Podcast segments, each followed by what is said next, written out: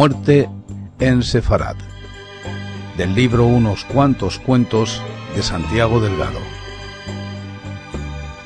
Alegréme cuando me dijeron, vamos a la casa de Yahvé. Estuvieron nuestros pies en tus puertas, oh Jerusalén.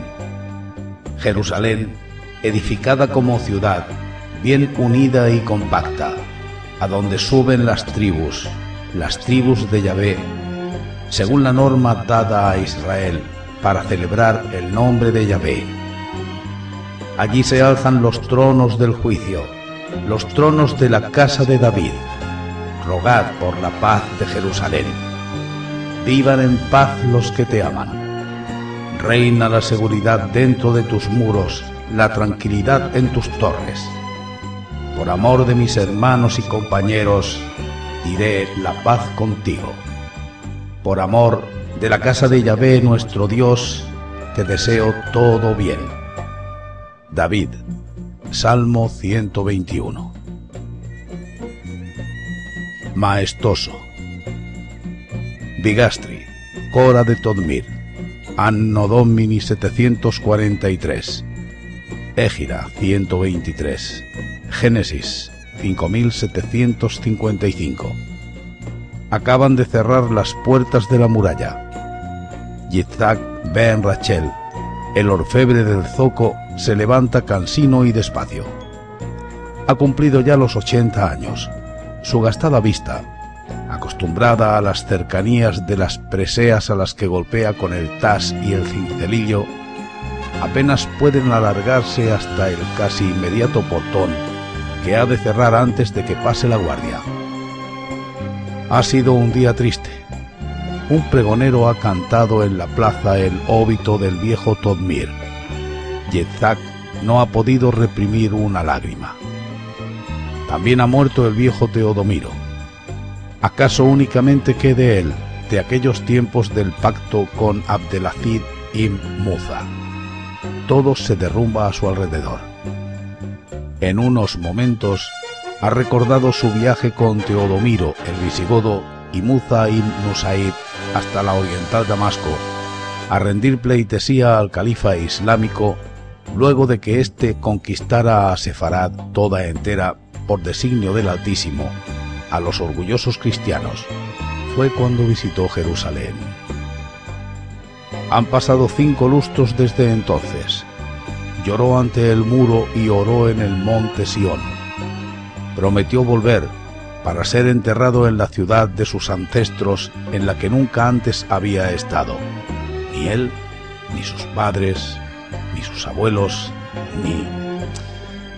Mientras acopla las añejas jambas que resguardan su taller, recuerda también cómo conoció al Dux Visigotorum, hoy o hasta ayer, tan solo comes Christianorum en la Cora. Fue por el encargo que le hiciera, a través de terceros, de unas arracadas de plata como presente a la novia con motivo de su boda con aquella dama de bizantina estirpe en Cartagena. Corrían los tiempos del rey Égica, gran perseguidor de judíos. El contacto le hizo librarse de los sucesivos pogroms en la zona. Logró casar a su hija Esther con poderoso terrateniente en Uralyula, hija que poco a poco fue dejando de ir a visitarle. Será temerosa de Dios, respetará la ley y la enseñará a sus hijos mis nietos, se dice a sí mismo casi todos los días el viejo Yitzhak. Su otro hijo, Samuel, sirve como capitán de tropa en la guardia personal de Abdalabar ibn Hatab, el yerno sirio del mismo Todmir. Siempre está diciendo a todos que un día vendrán por él y lo llevarán al alcázar de Uralyura y que luego viajará a Jerusalén para ser enterrado allí. Pero ahora el visigodo ya no vive. Atravesado el tablón de seguridad, Yitzhak se dirige a su obrador. Se sienta y libera de todo trasto de oficio y labor el tablero. La luz aún se filtra por las altas troneras de ventilación de la clausura. Con yesca y pedernal logra encender la lucerna de aceite. Luego hurga a sus pies y encuentra pronto lo que busca, un rollo de pergamino. Con sus sarmentosas manos abre el escriturario. Luego lo gira hasta la posición horizontal y lo contempla. Una copia del mosaico de la ciudad de Jerusalén en el suelo de un templo de la moabita ciudad de Madaba aparece ante sus húmedos ojos. Oh Jerusalén, Jerusalén. Musita con encendida emoción, mirando las cúpulas y murallas de la santa ciudad. Después, tras dar la vuelta al pergamino, que comprara a viajero sirio que vivía de reproducir el plano, lo deposita en la mesa. Asegura con una pequeña pero pesada menorá de siete brazos un lado del rollo y coloca un pesado códice de la Torá en el otro costado del pergamino para que no se pliegue como cilindro el plano. Luego acude a buscar recado de escribir. Mientras lo hace, su voz emite, a manera de salmo, sus pensamientos.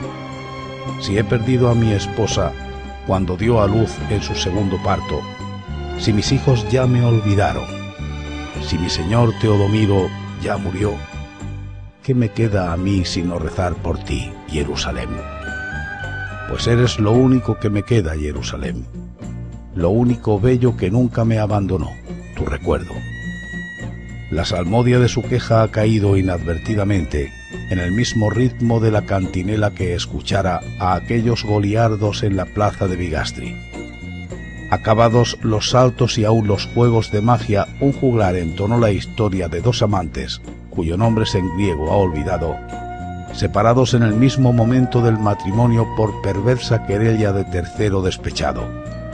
Un momento antes del final, el infeliz y ya anciano esposo entonaba una canción, estando, sin saberlo, a punto de reconocer a su amada, a sí mismo anciana como él. Aún recuerda el dístico del estribillo, y los hoyos míos entornasen, et non veré mia mujer.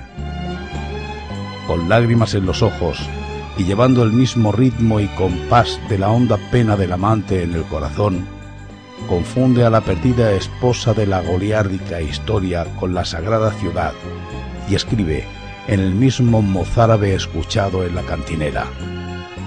Y los hoyos míos entornasen, et non veré Jerusalén.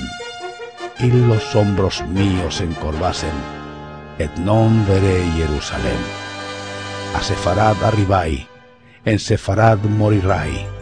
Ay de mí, ay este cor mío cansado. ¿Quién le importará? ¿Quién? Fasta Josafat en Jerusalén. Filos míos muy queridos, tornadla mi sangre a colinas de Israel. Et fincad casa e podso, e cor mío en arca, soterradlo se querres me ven. A Sefarad arribai, en Sefarad morirai. Ay de mí. ¡Ay! A los tres días, alertados los vecinos por el cierre del taller, avisan al más significado de los hebreos del barrio. Tras forzar el portón, han hallado al anciano sentado y durmiendo el último sueño, apoyada su mejilla en el portulano que remeda a la Jerusalén de Madaba. Un apacible olor a canela y hierbabuena espele de su boca entreabierta en media sonrisa se adivina que antes de expirar, para él dormir, ha besado con unción lo que aparece como dorada cúpula islámica que él mismo vio con sus ojos y que marca el centro del templo de Salomón, la cima del monte Moria, donde Yahvé ordenó a Abraham sacrificar a su primogénito Isaac. La comunidad ha hecho partir de inmediato a un jinete hasta Uralyula para avisar a sus deudos. Dos hermanos de fe, han quedado custodiando la orfebrería. Nadie ha reparado en la escritura romance del pergamino y han dispuesto el entierro de Yitzhak. No faltarán hijos de Israel para rezar el minyan por el difunto, pues era bien querido y admirado en la comunidad. A la tarde, el rabino de Bigastri ha efectuado el inventario de las pertenencias. Al ver la hierosolimitana representación, ha decidido quedársela para la sinagoga, aun con su cristianizada visión de la ciudad de David, a modo de pago por el servicio. Allí verá de borrar con vitriolo diluido las irreverentes grafías latinas no hebreas que violan el reverso de tan sagrados perfiles.